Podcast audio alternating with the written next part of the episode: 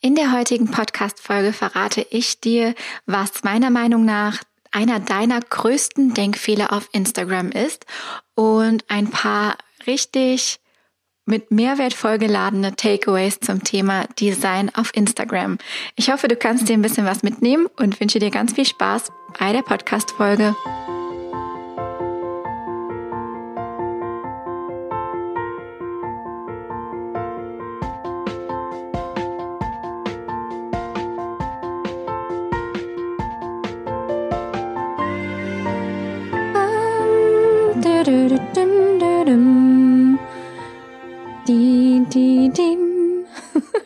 Habe ich mal mein Intro mitgesungen.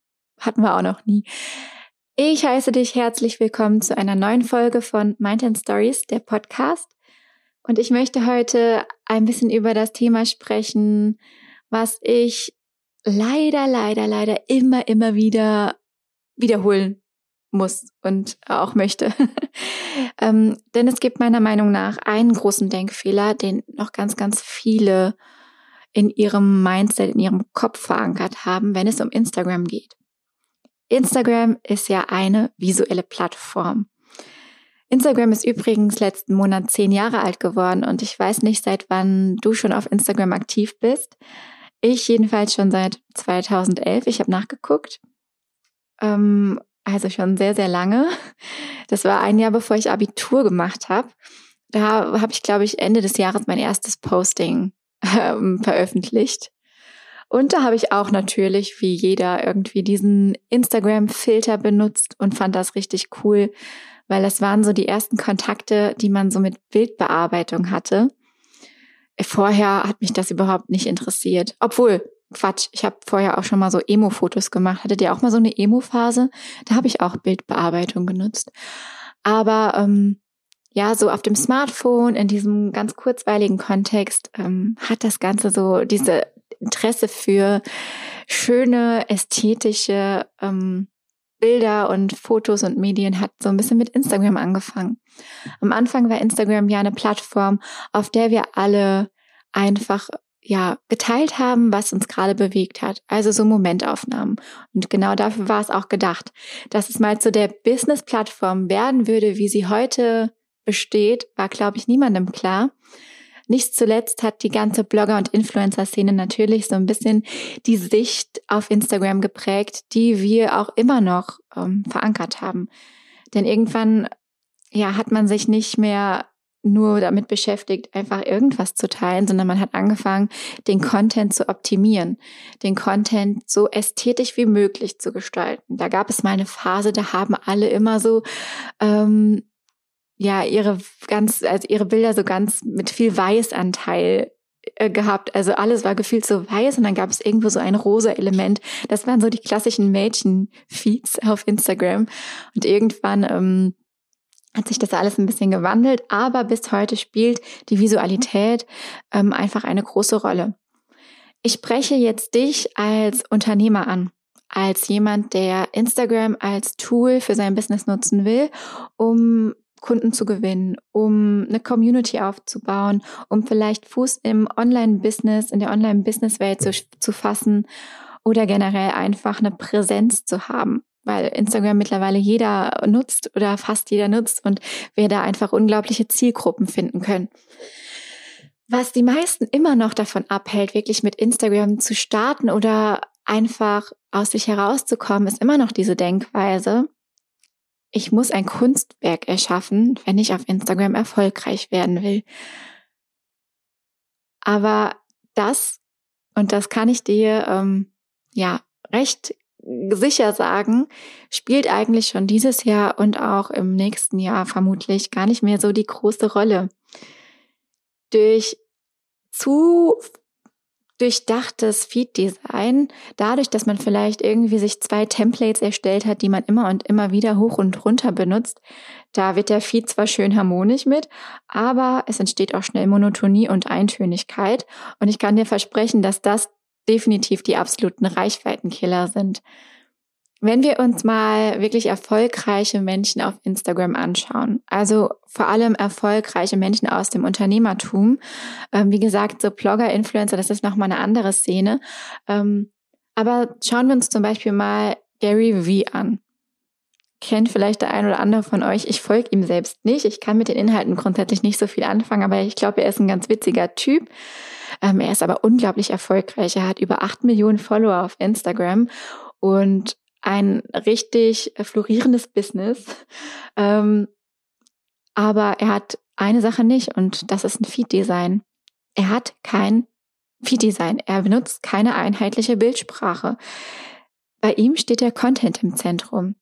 Wenn wir uns jetzt mal so eine weibliche, so ein weibliches Pendant angucken, Amy Porterfield sagt vielleicht auch vielen von euch was. Ähm, oder Marie Forleo, ich weiß gar nicht, ob man es richtig, ob ich es richtig ausspreche. Marie Forleo? Marie Forleo?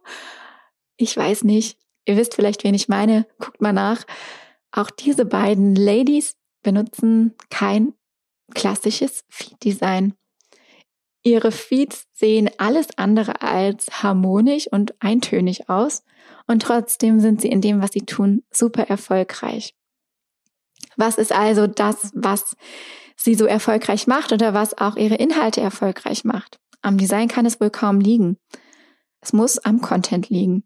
Denn der Content ist in den meisten Fällen herausragend und das Element, was wirklich den Post voranbringt. Die Postings haben Mehrwert. Und Mehrwert ist so ein ausgelutschtes Wort, das kann keiner mehr hören. Aber kurz, was bedeutet das? Es bedeutet, dass der Post entweder informativ, unterhaltend, inspirierend, ähm, ja, eine Botschaft trägt. Also der Post gibt dem Follower, der gibt dem etwas und bringt ihn zum Nachdenken oder bringt ihn dazu, sich damit zu identifizieren oder eben eine andere Position oder eine andere Haltung einzunehmen. Es liegt also am Content. Der Content steht im Zentrum. Ich möchte jetzt damit nicht sagen, dass Feed Design totaler Quatsch ist. Ich selbst bin ein total ästhetischer Mensch. Ich mag das, wenn ich auf eine Seite komme und ich sehe, da hat sich jemand Gedanken gemacht. Das passt alles zusammen. Ähm, man kann irgendwie ein klares visuelles Branding erkennen. Ich mag das und ich glaube, da geht es vielen von euch so. Aber ich möchte euch ermutigen, euch von diesem Perfektionismus, den man an seinen eigenen ähm, Gestaltungsanspruch hat, wenn es um die eigene Instagram-Seite geht, den einfach mal runterzuschrauben und zu schauen, was ist wirklich wichtig und sich eben nicht davon einschränken zu lassen. Denn was passiert bei vielen? Es tritt der Pixelschubsen-Effekt ein.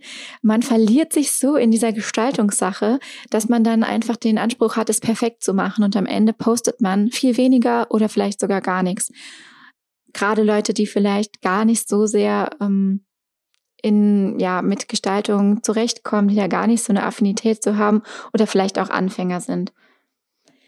Merkt dir vielleicht dieses, was ich dir jetzt sagen will, und das ist auch ein Denkfehler. Design bedeutet nicht Kunst. Dein Feed muss nicht künstlerisch gestaltet sein. Denn Kunst ist etwas, was man interpretiert. Design bedeutet Kommunikation. Gerade wenn wir es auf Instagram einsetzen. Wenn du ein Künstler bist oder irgendwie so artistisch, artistisch, äh, als Artist unterwegs bist und vielleicht illustrierst oder malst oder irgendwie ja Kunst auch erschaffen willst, dann hast du meistens ähm, folgendes Bestreben. Du möchtest, dass sich jemand an deinem Werk erfreut und dass er oder sie ja, dieses interpretiert, dass Emotionen ausgelöst werden, dass sie es auf eine bestimmte ähm, Situation aus ihrem Leben beziehen und dass sie einfach auch einen Moment darüber nachdenken können, was das eigentlich wirklich für sie bedeutet. Kunst ist interpretierbar. Aber in den meisten Fällen, wir als die Businessleute oder als diejenigen, die auf Instagram eben Botschaften kommunizieren wollen, wir wollen gar nicht, dass das interpretiert wird. Wir wollen nicht, dass da ähm, sich jemand hinsetzt und sagt, hm, könnte ich das so oder so auslegen? Nein, es soll ganz glasklar sein, was wir kommunizieren wollen. Deswegen ist Design niemals Kunst, zumindest in diesem Bereich, in dem wir uns gerade bewegen, sondern Design ist ein Kommunikationstool. Design soll deine Botschaft unterstützen. Und deswegen gilt auch das Prinzip Content First. Versuch dich wirklich bei deinen kommenden Postings mal daran zu orientieren, den Content ins Zentrum zu stellen, Schnickschnack wegzulassen und ähm, vielleicht auch mal aus bestehenden Regeln und Formen und aus einem bestehenden Feed-Design, was dich vielleicht einschränkt, auszubrechen. Denn es wird deiner Reichweite keinen Abbruch tun, das verspreche ich dir. Es wird eher für den nötigen Überraschungseffekt sorgen.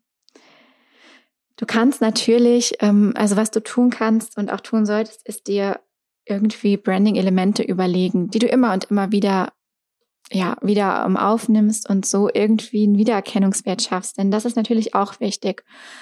Aber was Leute wie Gary Vee oder Amy Porterfield eben, das machen die auch nicht. Die machen es nicht, weil sie sich selbst als Personal Brand als Wiedererkennungseffekt sehen. Sie stellen sich, ihre Person und ihren Content ins Zentrum und entscheiden sich deshalb ganz klar gegen ein statisches Design, was immer und immer wieder gleich ist. Mit einem guten Design kann man schlechten Content nicht überpinseln. Aber umgekehrt funktioniert das ganz gut. Wenn du einen geilen Content hast, was womit du den Leuten einen richtigen Mehrwert lieferst, einen richtigen Aha-Effekt auslöst, werden die Leute dir ganz, ganz sicher ein schlechtes oder sagen wir mal verbesserungswürdiges oder nicht perfektes Design vergeben. Ich bin selbst das beste Beispiel, denn wenn du mich kennst, dann weißt du, dass ich ein absolut intuitiver Mensch bin und manchmal auch, ähm, ja, ich lebe einfach nach dem Konzept, einfach mal machen, einfach mal raushauen. Und so passiert es mir nicht selten, dass auch mal irgendwie Buchstaben in meinen Postings fehlen, dass ich vielleicht mal irgendwie einen kompletten Logikdreher habe ähm, aber den meisten fällt das gar nicht auf, weil ich versuche, mein Augenmerk immer auf die Botschaft zu legen. Ich versuche grundsätzlich nicht länger als eine halbe Stunde an der Gestaltung von einem Posting rumzudoktern, es sei denn, es ist irgendwie ein Karussell mit zehn Slides, da braucht man dann schon mal seine Zeit für. Aber ich versuche mich da wirklich ähm, in der Zeit, die ich mir dafür nehme, zu limitieren und ja, lieber die Zeit da, da rein investieren, eine gute Story zu erzählen. Ich möchte, dass meine Postings eine Geschichte erzählen. Ich nutze Techniken des Storytellings, um eben ja gleichzeitig Mehrwert zu bieten, aber auch Emotionen anzusprechen. Und das Design, was ich dafür verwende, das unterstützt. Das soll nicht verdecken, es soll unterstützen. Es soll als Kommunikationstool dienen. Prinzipiell ist das für die heutige Folge auch schon alles, was ich dir sagen möchte. Ähm, ich glaube, so eine kurze Folge gab es noch nie, aber es gibt einfach auch nicht viel mehr hinzuzufügen. Nochmal zusammenfassend möchte ich, dass du dir diese drei Dinge merkst. Design ist auf Instagram nicht gleich Kunst, sondern Kommunikation. Content First, stelle wirklich in den kommenden Wochen mal um und lege dein Hauptaugenmerk auf den Content, selbst wenn du damit aus den von dir auferlegten Regeln mal ausbrechen musst. Und mit gutem Design kannst du einen schlechten Content niemals verdecken, sondern umgekehrt, wenn du einen guten Content hast, vergeben die Leute dir ein nicht perfektes Design.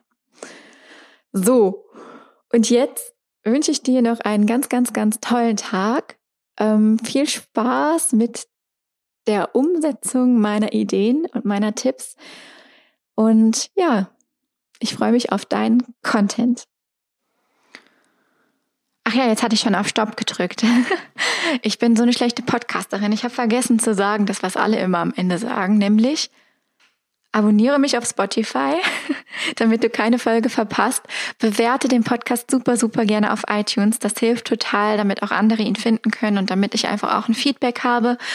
Und wenn du einen Themenvorschlag hast, einen Themenwunsch oder auch gerne irgendwie eine coole Story zu erzählen hast, die ähm, unbedingt in diesem Podcast vorkommen sollte, dann melde dich einfach an podcast at Ganz liebe Grüße. Tschüss!